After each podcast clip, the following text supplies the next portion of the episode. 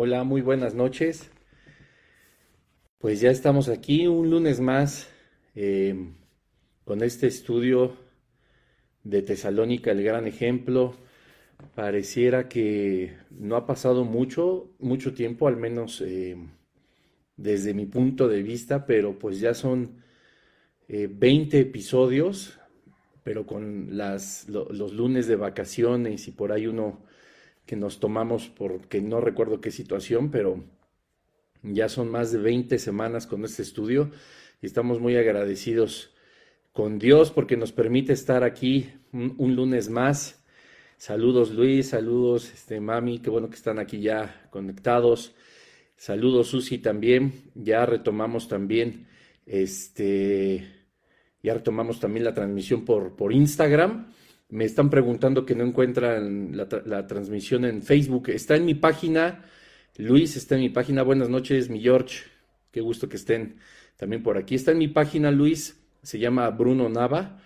Este, ahí siempre la transmisión pues sale en vivo, al igual que el Instagram. Entonces, pues en cualquiera de las dos plataformas. Les recuerdo que en dos horas, es decir, a las 10 de la noche en México, 11 de la noche en Colombia, este mensaje se transmite como un estreno, entonces también por si no pueden verlo ahorita, pues ya saben que más adelante lo pueden ver, pues tanto en la página aquí de Facebook, porque se queda guardado, o en Instagram, pero como un estreno también en Facebook. Ahí estoy como Bruno Nava también.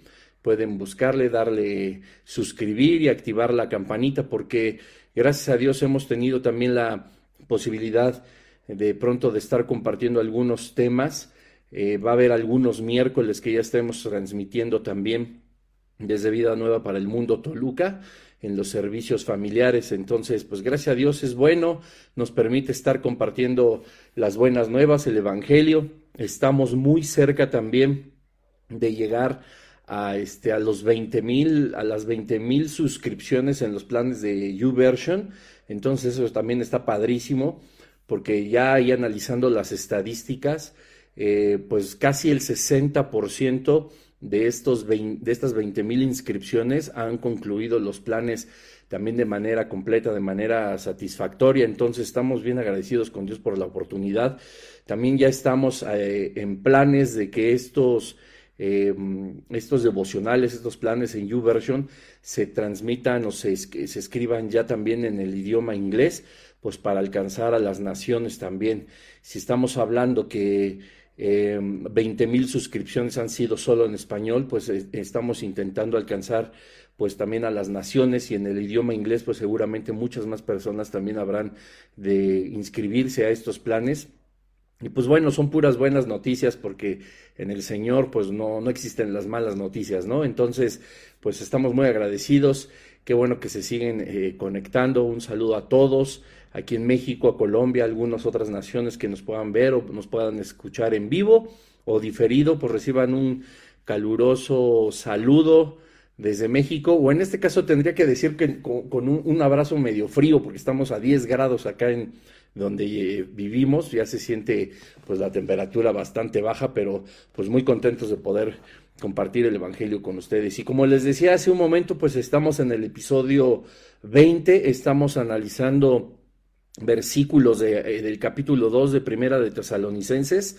Eh, ojalá que todos vayan al corriente y si no, ya sabes que tanto en Facebook, Instagram y YouTube están todos los episodios para que puedas ir aprendiendo acerca de la iglesia de Tesalónica y de la carta que el apóstol Pablo, las dos cartas que dejó escritas para, para ellos y que son un gran ejemplo dos mil años después. Y pues bueno, vamos a continuar, vamos a abrir nuestra Biblia en Primera de Tesalonicenses en el capítulo 2.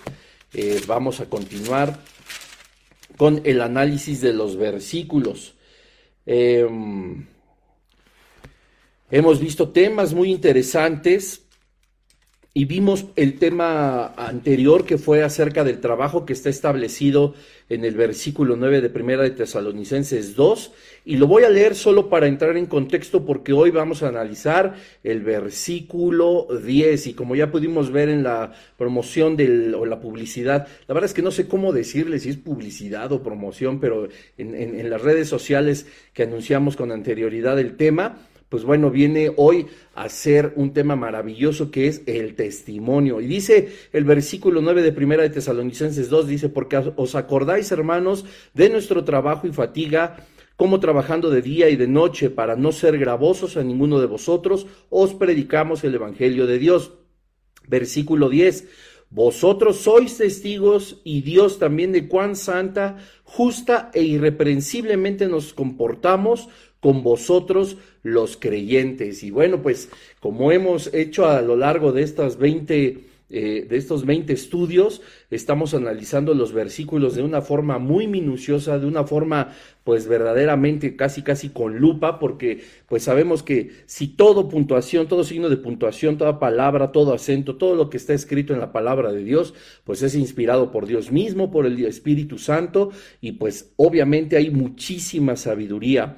Es importante sí leer la escritura, pues bueno, vamos a decir, hoy vamos a leer el primer capítulo de Primera de Tesalonicenses o el séptimo capítulo de Romanos, etcétera, etcétera, quizá abarcar algunos cuantos versículos, meditar sobre ello, orar, por supuesto, encontrar la sabiduría que tiene Dios día a día en su palabra para todos nosotros, pero todavía es mucho mejor tomarnos el tiempo de ir analizando palabra por palabra, de ir analizando versículo por versículo, porque como hemos visto, en apenas son 10 y hoy 10, 20 versículos, llevamos 20 episodios analizando esta maravillosa carta. Y pues bueno, como decía hace un momento, pues es el testimonio del apóstol Pablo que ha dejado a los tesalonicenses y ellos son testigos de ese buen testimonio. Y bueno, Vamos a orar para entrar ya en materia y entrar justamente al estudio eh, de, de la palabra del Señor. Padre, en el nombre de Jesús te damos gracias por un lunes más,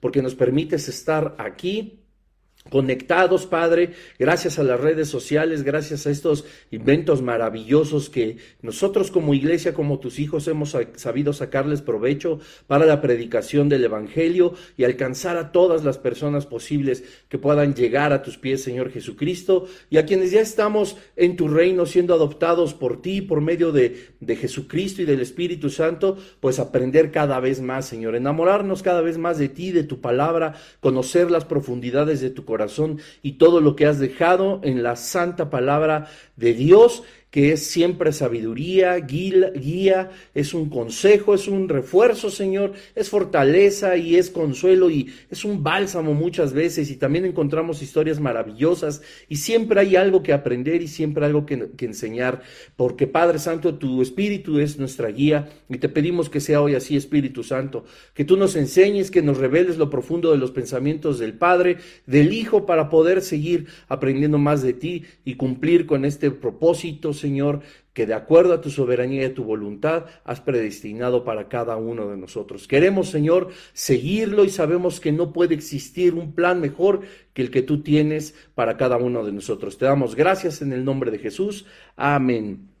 Y pues bueno, como les decía hace un momento, pues eh, tenemos que hablar acerca del testimonio. El testimonio que es uno, es una de las palabras o eh, de los motivos como más comunes que nosotros encontramos cuando llegamos a la iglesia de Jesucristo.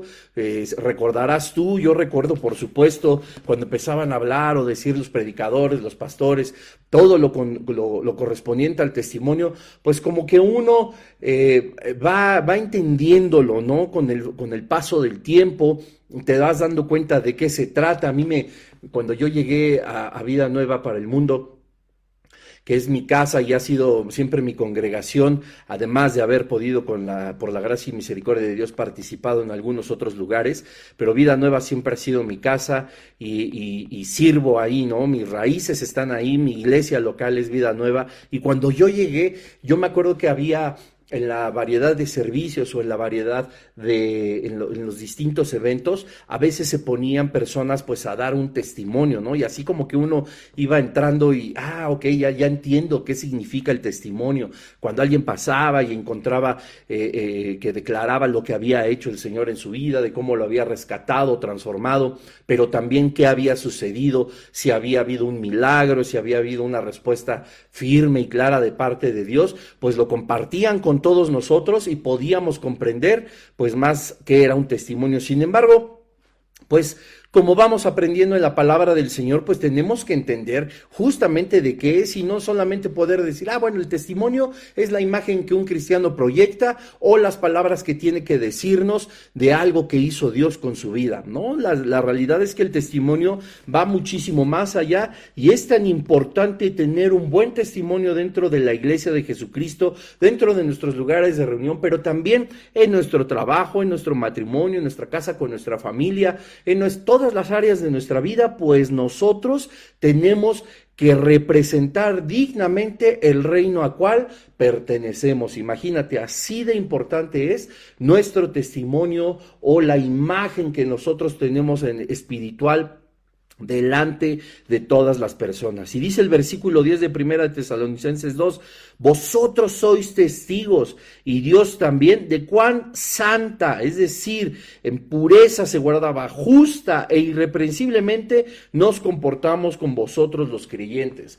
Pablo les decía, a ustedes, a ustedes les consta que tanto yo, Pablo, Silvano, Silas, Timoteo, todas las personas que compartían el Evangelio y Pablo dando, preguntando, diciéndole, ustedes son testigos de que mi forma de comportarme es un ejemplo a seguir. Alguna vez ya en, en estos episodios hemos hablado acerca del ejemplo y de cómo Pablo les pedía a todas las personas que fueran y tomaran como ejemplo la vida del mismo apóstol, porque él a quien imitaba, imitaba, perdón, era el mismo Jesucristo.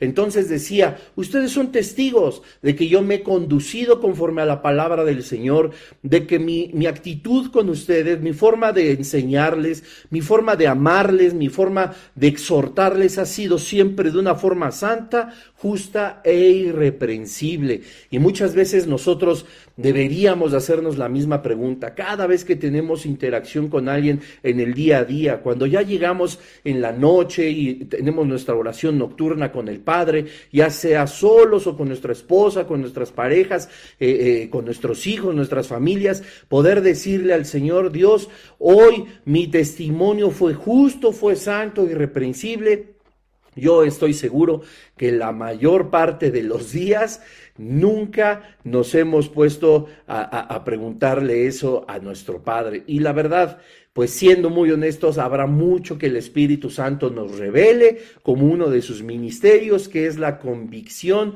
de pecado, ¿verdad? Y entonces nosotros tenemos que decir, Dios, pues sí, a lo mejor no fue santa, ni justa, ni irreprensible la forma en la que me comporté este día, a lo mejor fallé en mi trabajo, con mi familia, fallé en mi ministerio, fallé en la forma de conducirme, de andar eh, cuando andaba en la calle, cuando fui a, algo, a lo mejor a un centro comercial, sentado en mi oficina o, eh, eh, o, independientemente de lo que hicimos en el día, pues quizá por ahí tuvimos algún error, alguna falla, y lo cual pues no es para estirar el dedo y señalar, sino para que nosotros podamos tener una idea de dónde estamos parados dentro de nuestra vida cristiana, ¿verdad? La idea que el Espíritu Santo traiga a nosotros eh, convicción, de juicio, de pecado, también de lo que ha sido justo y de lo que ha sido bueno delante del Padre, es algo que nosotros tenemos que solicitar de forma madura, de una forma sin temor, pues dice la Escritura que nosotros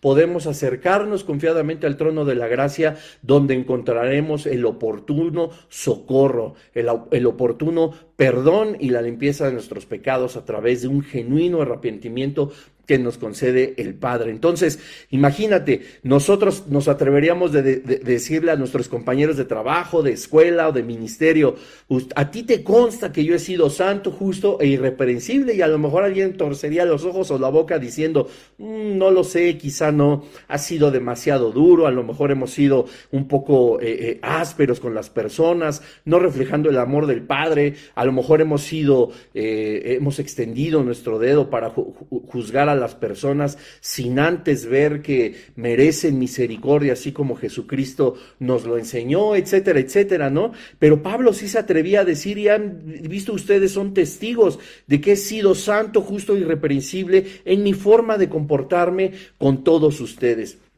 Y es importante lo que te decía en un inicio, pues el testimonio, ¿no? Dice el Salmo 119, 2, bienaventurados los que guardan su testimonio y con todo el corazón buscan al Señor. Y es bien importante entender que la palabra bienaventurado tiene que, quiere decir pues que somos bendecidos si nosotros buscamos guardar este testimonio, que la gente pueda ver que el Padre vive en nosotros, que el Espíritu Santo verdaderamente vive en nosotros. A veces algunos somos pues de un carácter más rudo, de un carácter a lo mejor más áspero, o algunas personas son más iracundas, algunas personas son más desinteresadas o apáticas o son indiferentes. Y eso la verdad es que muestra que nuestro corazón sigue siendo sí transformado por Dios y el Espíritu Santo a través de la exhortación que nos hace, hace el mismo Padre en la lectura de su palabra, en la oración y en la convicción que nos da el Espíritu Santo, usando a más hermanos o hermanas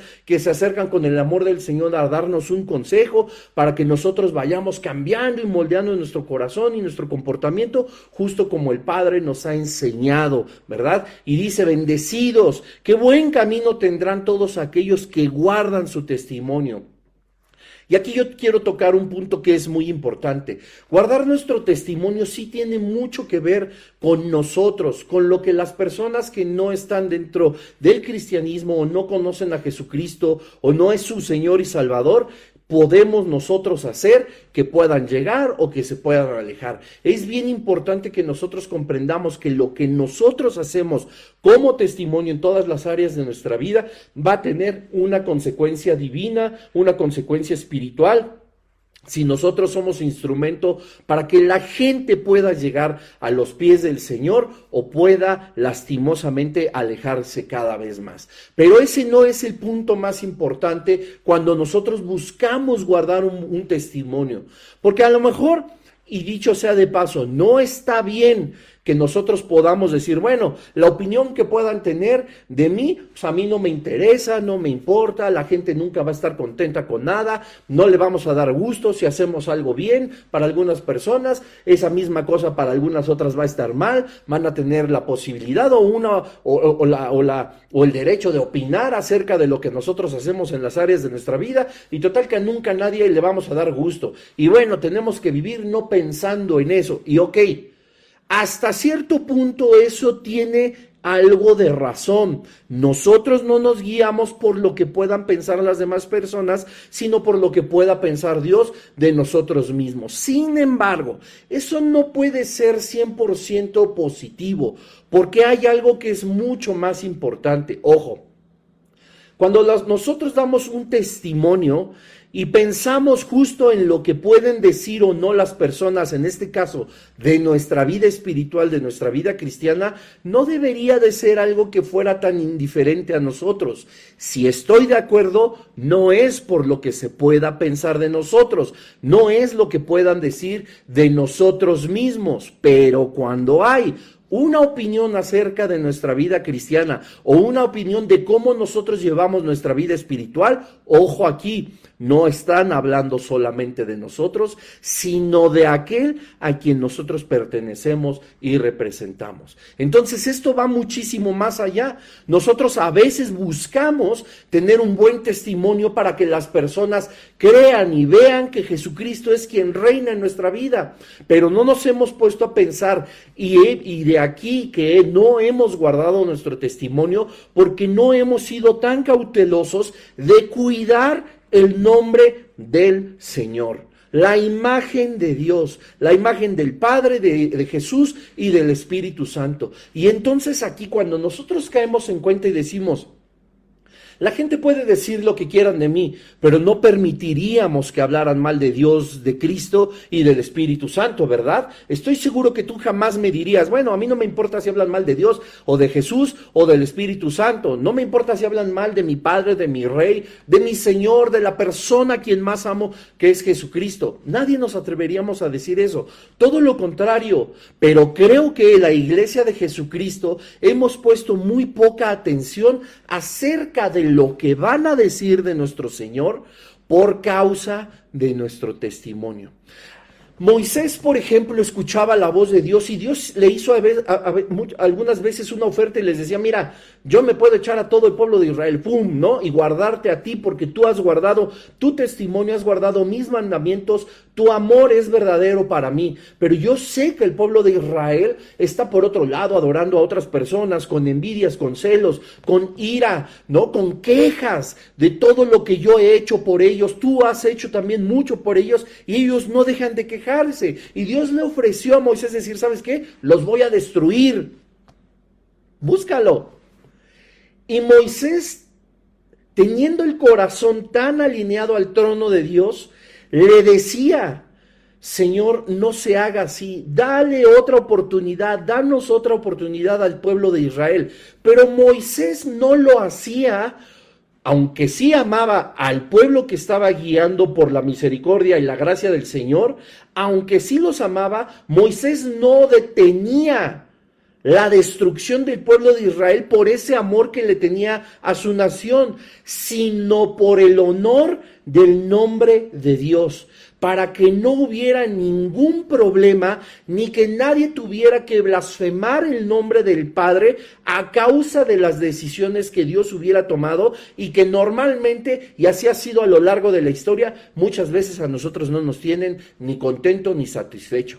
Y pensamos que Dios es malo, que Dios es cruel, que Dios es iracundo, que Dios odia, que Dios no es un Dios de amor, ni un, ni un Dios de paz, sino que es un Dios lleno de sangre en sus manos, de guerras. Y como ya hemos tratado en algunos episodios anteriores, nos damos cuenta y hemos ejemplificado por qué la dureza del Padre, la aparente falta de amor y de misericordia, cuando en los relatos del Antiguo Testamento hay tantas guerras, tanto derramamiento de sangre, tantas muertes, incluso de los que aparentemente son inocentes, porque no podemos nosotros comprender la gravedad del pecado que significa para el Padre. Entonces Moisés decía, no, detén tu mano, sí es por ellos porque les amo, pero es más, porque para mí es importante que tu nombre jamás sea blasfemado todos los juicios que Dios emitía y que hacía llevar al pueblo de Israel a tomar justicia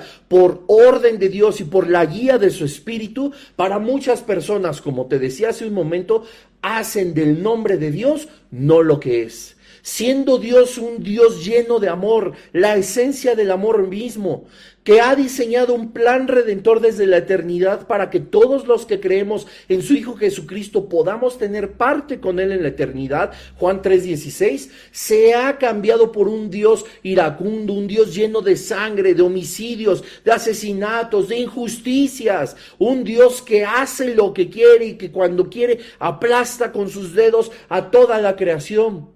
Y eso ha resultado de que no comprendemos o no comprende el mundo quién es verdaderamente Dios y por qué la dureza de muchas acciones que Él ha tomado. El pecado no es un juego.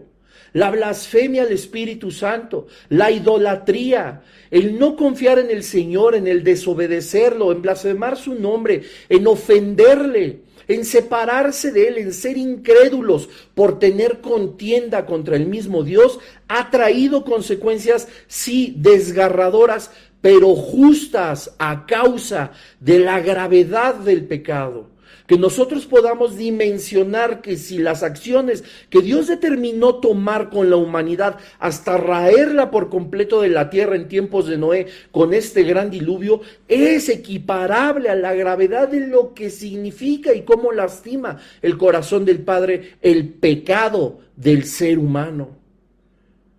Y Moisés decía, va a haber quien hable mal de ti si tú destruyes a Israel. Mi importancia no es solo el pueblo, sí lo amo, pero es más importante para mí tu nombre.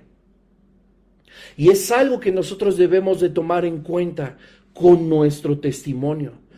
No podemos andar por la vida en Cristo ni en nuestras actividades congregacionales diciendo que hablen de mí lo que quieran, pues no hablan de nosotros, sino del testimonio que nosotros estamos dando y cómo dejamos, en qué lugar ponemos, cómo dejamos la, ¿cómo poder decirlo? A Dios, el nombre de Dios, la integridad del Padre a causa de nuestro mal testimonio. Qué terrible.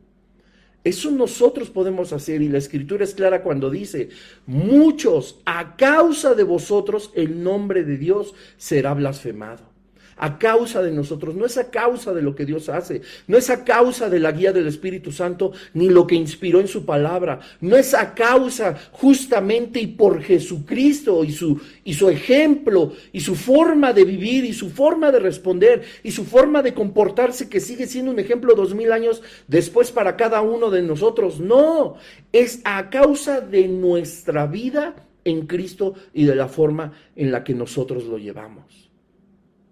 Esa es la verdadera importancia del testimonio. Por eso dice el Salmo 119, 2, somos bendecidos y bienaventurados los que guardan su testimonio y que con todo el corazón le buscan, buscan a Dios.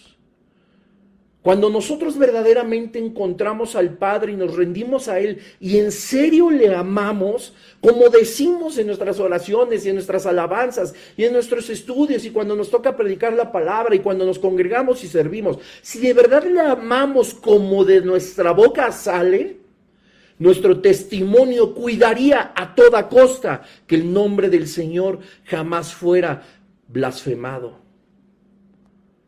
Esa es nuestra prioridad. Si nosotros somos creados para la alabanza de su gloria, para que su nombre sea glorificado, tengo un mensaje en mi canal de YouTube que se llama Somos Importantes que te va a dar una dimensión de lo importante que somos en Cristo, si nosotros verdaderamente pensáramos en el nombre del Señor, no buscaríamos motivo alguno, no para que hablaran de mí, no para que hablaran de ti, no para el murmullo o el chisme de nuestra vida congregacional, sino para que el nombre de Dios se mantuviera en santa integridad a causa de nuestro testimonio. Dice Filipenses 2, 14 y 15, hacer todo sin murmuraciones, sin contiendas, hacerlo como testimonio para que seáis irreprensibles y sencillos, hijos de Dios, sin mancha en medio de una generación maligna y perversa, en medio de la cual resplandecemos como luminarias en el mundo. Eso es un testimonio. Y hacerlo sin murmurar, sin contender, sin estarnos peleando, tener un testimonio que glorifique el nombre de Dios y no que ponga en riesgo su integridad. ¿Para qué? Para que seamos irreprensibles, sin mancha. Y escucha lo que dice el versículo 15. En medio de una generación maligna y perversa, en medio de la cual tú y yo resplandecemos en el mundo. ¿Resplandecemos? Es mi pregunta. ¿Somos de tal testimonio que el nombre de Jesús es glorificado? ¿Reflejamos verdaderamente al Padre? ¿Comprendemos lo que se nos dice en cada predicación, lo que se nos exhorta, líderes, pastores? Comprendemos que todo es para llevarnos a que nuestro testimonio sea irreprensible que seamos sencillos a causa de lo que se nos indica, del guardar este testimonio después de buscar al Señor con todo el corazón, como dice el Salmo 119, 2. Obispos, servidores irreprensibles. Dice Colosenses en el capítulo 1, versículo 21. Dice así, Y vosotros también, que erais en otro tiempo extraños y enemigos de vuestra mente, haciendo malas obras, ahora os ha reconciliado en su cuerpo de carne por medio de la muerte, para presentarnos santos y sin mancha e irreprensibles delante de Él, delante de Dios. ¿De qué manera nosotros podemos decir que tenemos un buen testimonio? Cuando, como nos dice el apóstol Pablo y les, enseñaba a la iglesia de Colosas, como cuando les enseñaba a la, a la iglesia de Filipo y por supuesto, como pone de testigos a todos los tesalonicenses, fuimos irreprensibles. ¿Se puede? Sí se puede. Sí se puede. No estoy diciendo que la persona que es irreprensible nunca va a pecar. Debemos de entender y abrazar la misericordia y la gracia de Dios entendiendo que nosotros somos seres pecadores nosotros llegamos a pecar, no somos quien practica el pecado, pues no somos del mundo, sino pensamos en las cosas del Espíritu y practicamos en lo espiritual porque somos del reino de Dios. Pero decía el apóstol, basta ya la vida pasada para haber pecado, ya fue suficiente lo que hicimos. Busquemos no volver a caer, puesto que sí podemos luchar en contra del pecado y tenemos la victoria garantizada en Jesucristo que vamos a caer, que vamos a caer en alguno de los lazos de Satanás, que vamos a dejar que ese viejo hombre despierte en algún momento de nuestro día, de nuestra semana, puede suceder y vamos a caer y es cuando la obra del Espíritu Santo viene a nosotros, nos da convicción de pecado, de juicio y nos otorga el arrepentimiento genuino que es un don de Dios. Cuando nosotros llegamos, decimos, este don, este regalo yo lo recibo, Señor, y este arrepentimiento genuino lo pongo en práctica en mi espíritu y cambio mi forma de pensar y pido perdón y digo, sí, caí en una trampa, caí en mi propia carne, en mis propios anhelos, en mis propios deseos. Perdóname, Señor. Lucharé porque no vuelva a suceder y se puede llegar a ser irreprensible. Te repito, tenemos que tener la idea en nuestra identidad cristiana de que sí, vamos a volver a pecar y vamos a caer. Pero esto no es una justificante para que nosotros digamos, pues mañana como dijo Bruno, voy a volver a pecar y a caer y voy a recibir el, don del arrepentimiento, pues mañana me pongo a cuentas con Dios, como nos enseña Proverbios 6, de la mujer que sale en busca del, del marido, que no era de ella, pero era un marido, nos deja en claro, y ella también casada dice, yo ya pagué mis votos, yo ya esto me puse a cuentas con Dios, vente a mi casa, vente a mi cama, vamos a ver Netflix, ¿no? Ya mi esposo llega como dentro de tres, cuatro días, yo te invito a ver Netflix, ¿no? ¿Qué, qué, qué cosa? ¿Qué, qué, qué cosa tan, tan cínica? ¿Qué testimonio? Yo he pagado mis votos. El marido no está y ha llevado la bolsa del dinero. Ahora ven a mi casa porque está perfumada, está arreglada y yo ya cumplí, ¿no? Y no nos hacemos de cuenta de que eso es un libertinaje. La libertad que el Espíritu Santo nos ha dado, que el sacrificio de Jesucristo nos ha dado en la cruz del Calvario, es para someternos en esa libertad a los estatutos y la voluntad de Dios. No de las religiones ni de lo creado por el hombre, sino lo que dice su santa palabra. Basta ya el tiempo que tuvimos de pecar, ahora busquemos el ser irreprensibles. Podemos volver a caer, pero hacer del arrepentimiento una práctica genuina dentro del cristianismo.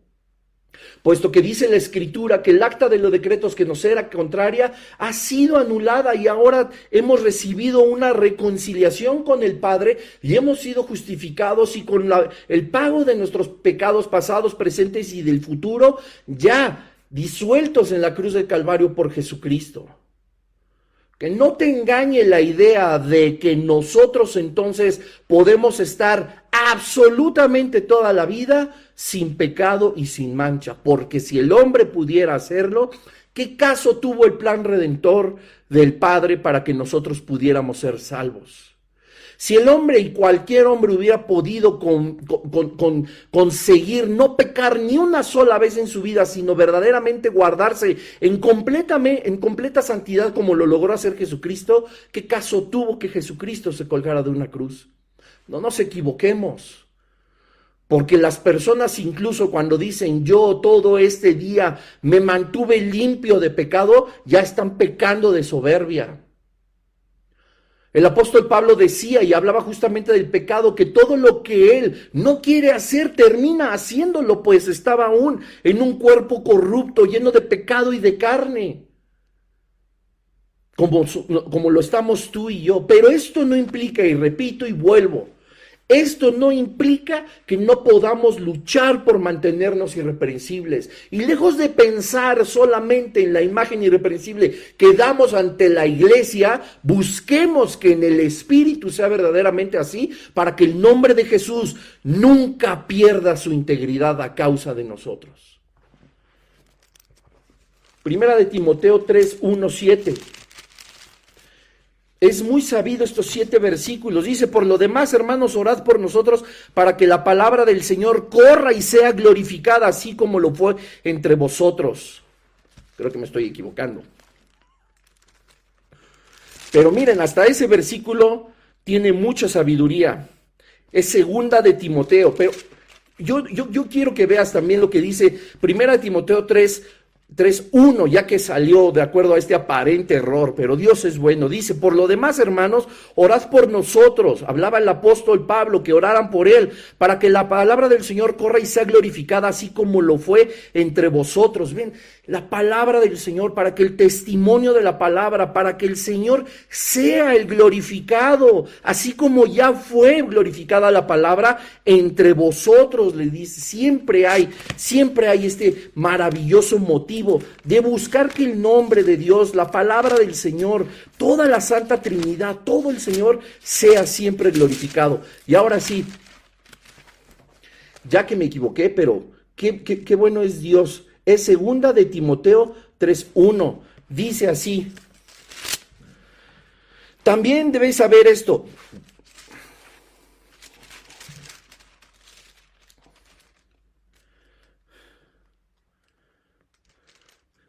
Perdón.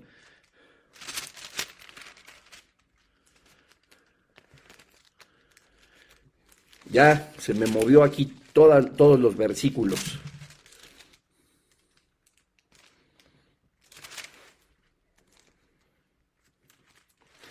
Sí, primera de Timoteo 3.1. Lo que les leí hace un momento fue segunda de Tesalonicenses 3.1. Ahora sí, primera de Timoteo 3.1, gracias al Espíritu Santo. Dice, palabra fiel, si alguno anhela obispado, buena obra desea. Dice, pero es necesario que el obispado sea irreprensible. Y viene una grande lista de requisitos. Marido de una sola mujer, aunque, ojo, esto no implica que si yo no estoy casado y si yo soy soltero, no tengo que cumplir con mi fidelidad, con el respeto a mi pareja o la que en ese momento es mi novia, con vistas hacia un matrimonio, etcétera. Esto habla no solo para los casados, sino para el respeto y la fidelidad de todos, hombres y mujeres. Te sugiero también que veas en la serie de los diez mandamientos en mi página de YouTube el adulterio. Esa es una predicación confrontadora donde hablamos profundamente de lo que significa el adulterio, la infidelidad. Y dice aquí, marido de una sola mujer, sobrio, no briagales, prudente, no una persona iracunda que se avienta, que explota, que es irascible, decoroso, hospedador, apto para enseñar. Tenemos que ser aptos para enseñar la palabra del Señor. No dado al vino, no pendenciero, no codicioso de ganancias deshonestas. Ojo, aquí no dice codicioso de ganancias, dice de ganancias deshonestas. Toda tranza, corruptela, mordida, que me brinco incluso la cola de cuando estoy formado, que mordo a los policías, que todo lo arreglo con un moche, que eso, eso es algo deshonesto. Y no podemos ser irreprensibles si tenemos ganancias desde ese tipo. Dice, sino amable apacible, no avaro, que gobierne bien su casa, que tenga a sus hijos en sujeción con toda honestidad. Pues el que no sabe gobernar su propia casa, ¿cómo cuidará de la iglesia de Dios?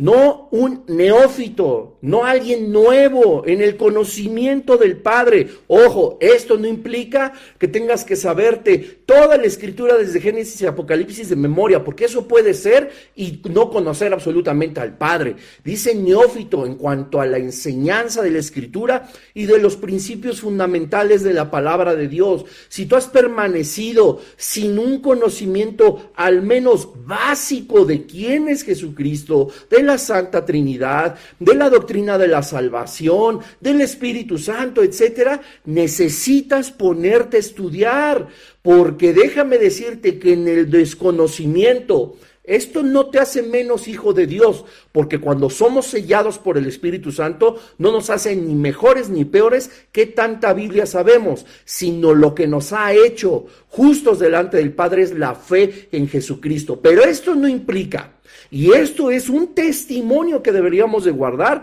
que cuando alguien quiera saber acerca de Jesucristo, de la Escritura y de la vida que ya nosotros vivimos en el Padre, no sepamos ni qué responder. ¿Qué testimonio es ese? No es ninguno que sea positivo. Versículo 6, no neófito, no sea que envaneciéndose caiga en la condenación del diablo. También es necesario que tenga buen testimonio de los de afuera, para que no caiga en un descrédito y en un lazo del diablo. Me quiero detener en este versículo 7. Dice, es necesario que tenga un buen testimonio también con los de afuera. Tú no eres una persona de buen testimonio solo cuando vas a la congre. No eres de buen testimonio solo cuando estás con tus amigos cristianos. Tenemos que tener exactamente el mismo testimonio. Y me atrevería a decir que aún mayor del amor del Padre y de que somos cristianos con los de afuera, con el mundo. Y dice aquí, para que no caiga en descrédito y en un lazo del diablo. Yo me acuerdo cuando según yo ya era salvo, yo llegué a compartir de Jesucristo con un, con un amigo mío bien borracho. Y en mi coche con el volumen a todo lo que daba con alabanzas. ¿Cómo es posible? Díganme, ¿está mal compartir del Padre? No, eso es un buen testimonio, pero no borracho. ¿Está bien escuchar alabanzas a todo volumen? No, pero sí en una borrachera, como si anduviera trayendo música para bailar o del mundo. Las cosas en el testimonio no solo es poner en práctica lo que el Señor nos ha enseñado, alabar su nombre y compartir el evangelio. Hay que dar un buen testimonio para que como no dice que como dice aquí, no caigamos en descrédito y en un lazo del diablo. Qué cosa tan terrible. Ahorita me da risa y vergüenza. Y, Dios ha sido tan bueno y tan misericordioso como ha sido tardo, en serio, para, para su entre tantas personas que aparentemente estamos dando un buen testimonio, pero damos el peor de todos en el mundo. Y aunque hay muchas cosas que vamos transformando al paso de los años, hay otras que verdaderamente no deberíamos de, hacer ni de practicar. Es ridículo porque eso no da un descrédito no para nosotros. Ay, el cristiano muy cristiano y bien borracho, ese es su Dios. ¡Pum! ¿Para quién fue verdaderamente el descrédito? Para nuestro Señor, nuestro amado Padre. Qué terrible es un lazo del diablo.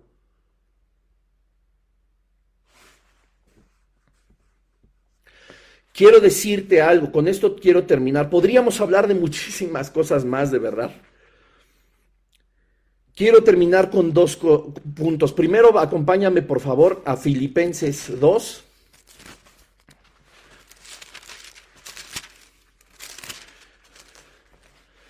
Filipenses 2, déjame corroborar así súper bien. Filipenses 2, 12 y 13. Dice así, por tanto, amados míos, como siempre habéis obedecido, no como en mi presencia solamente, sino mucho más ahora en mi ausencia, ocupaos en vuestra salvación con temor y temblor. Porque Dios es el que en vosotros produce así el querer como el hacer por su buena voluntad. Conocemos bien estos versículos. Pero qué importante es entender como nos dice el apóstol. Dice, por tanto, amados míos, como siempre, no a veces habéis obedecido, no como en mi presencia solamente, sino mucho más ahora en mi ausencia. La exhortación y la, el ánimo, lo que nos enseña el apóstol Pablo es que debemos sí de seguir siendo de buen testimonio, pero no solamente cuando te está viendo el pastor, no solamente cuando está viendo tus papás, no solamente cuando te está viendo tu esposa o tu esposo, no solamente cuando te están viendo los líderes, tenemos que seguir en obediencia cuando no nos está viendo todas esas personas con las que quizá queremos quedar bien, sino cuando no están es muy importante.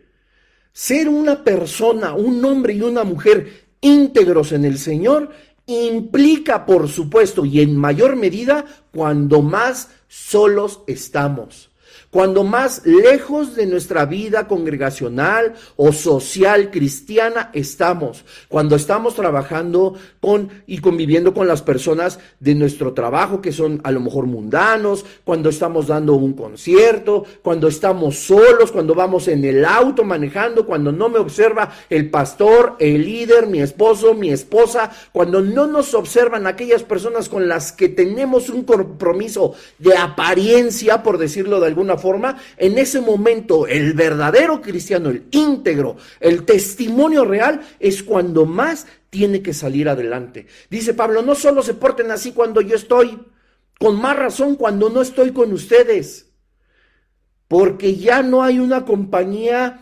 física. No estaba Pablo con, los, con la gente de Filipos, de Colosas, de Tesalónica. No estaba tu pastor en ese momento. No estaba tu líder. No estaba tu esposo. No estaba tu esposa. Pero quien nunca dejó estar de tu lado para que sigas guardando un testimonio más convencimiento aún es Dios.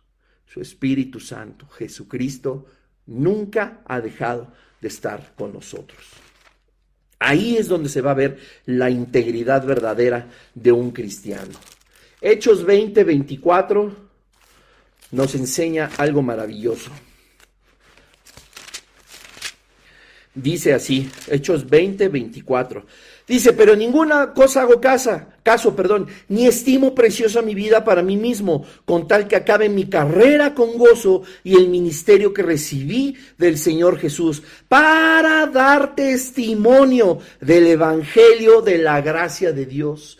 No vamos a hacer caso de ninguna cosa, como dice el apóstol ni estimamos ni siquiera preciosa nuestra vida delante del mundo, ni nuestras posesiones, ni, nuestras, ni nuestra abundancia, ni de nuestras riquezas, si son pocas, si son muchas, si una cuenta de banco, si coches, si casas, ni si empleos, si apariencia física, etcétera, etcétera. De ninguna cosa vamos a hacer caso porque eso no es un testimonio que glorifique el nombre del Padre, a menos que todo haya sido conseguido de buena manera, a menos que todo haya sido puesto al servicio de la iglesia, al servicio de Dios, presentando nuestros cuerpos como un sacrificio digno, agradable delante del Padre, así como todo lo que nos rodea. Dice, eso es lo que verdaderamente tenemos que hacer para continuar en una carrera que con gozo, dice, recibimos de parte de Jesús.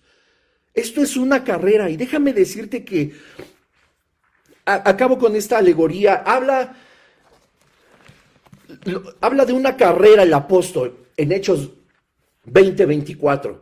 Y tú sabías que en los Juegos Olímpicos y en diferentes pues, competencias de atletismo existen los relevos de 4 por 100, 4 por 400, no sé si existe el 4 por 800 o 4 por no sé qué, o 2, etcétera. De lo que se trata esta carrera, y a lo mejor va a ser muy obvio, pero quiero que escuches esto y con esto terminamos es que empieza un corredor que lleva lo que normalmente nosotros conocemos, este palito es una estafeta, que empieza una carrera y que tiene que en cierta distancia, ya sean 100 metros o 400 metros, no sé si hay de más, entrega a un segundo corredor.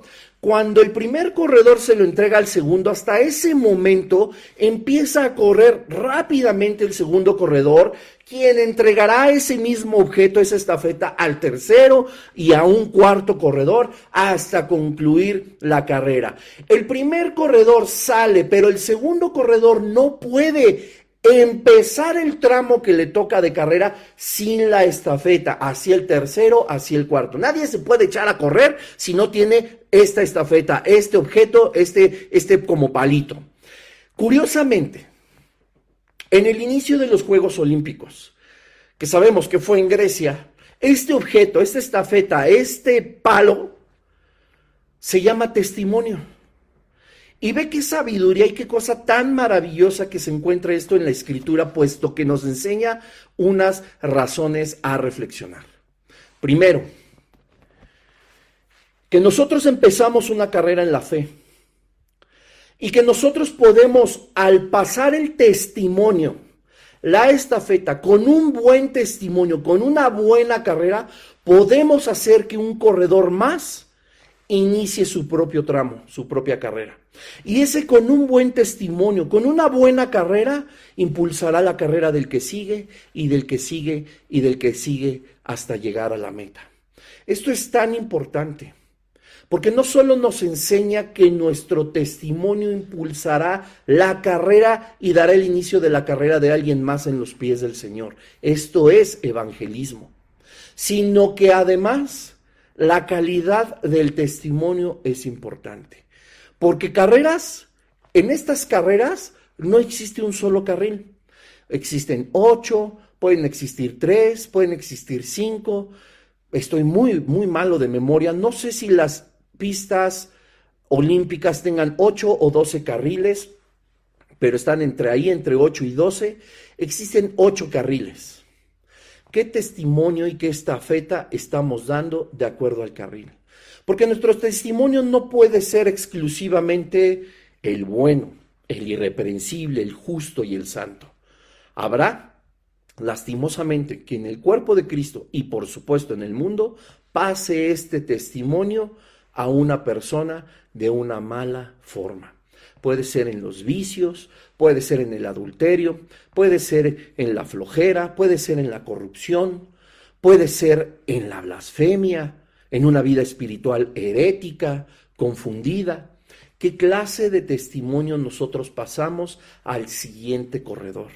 ¿Por qué es tan importante que el apóstol Pablo haya hablado de una carrera? Y hemos sabido y hemos entendido que sí, es determinante el continuar, pero es una obra y es uno de los ministerios del Espíritu Santo la perseverancia de los santos. Si por nosotros fuera, ya hubiéramos claudicado hace mucho. Pero es por el Espíritu Santo de Dios que seguimos adelante a la carrera. Nuestro testimonio tiene que cuidarse. Arrancando la carrera, siendo el segundo competidor, el tercero, el cuarto o el milésimo competidor, nuestro testimonio, nuestra estafeta tiene que ser la correcta. Tenemos que correr en el carril adecuado, en el del Señor, en las pisadas de Jesucristo. Porque te repito, hay otros siete carriles y cada uno va pasando su estafeta. Y habrá algunos que puedan ir hacia adelante a la victoria, pero la victoria solamente la dará el testimonio correcto, la carrera en el carril correcto para la gloria del Señor. Que nuestro testimonio sea así, preocuparnos por quiénes somos en Cristo, aunque la opinión verdadera es la del Padre, nosotros al dar un testimonio, la gente y todos los que nos rodean, cristianos o mundanos, no solo tendrán una opinión de nosotros, sino exclusivamente de la obra del Padre y del Padre. Ese es nuestro mayor objetivo, que busquemos que el nombre de Jesús sea glorificado y eso lo podemos hacer con un testimonio santo, justo e irreprensible. Vamos a orar. Padre, en el nombre de Jesús te damos gracias, Señor, porque tú nos permites aprender acerca de este testimonio, Señor.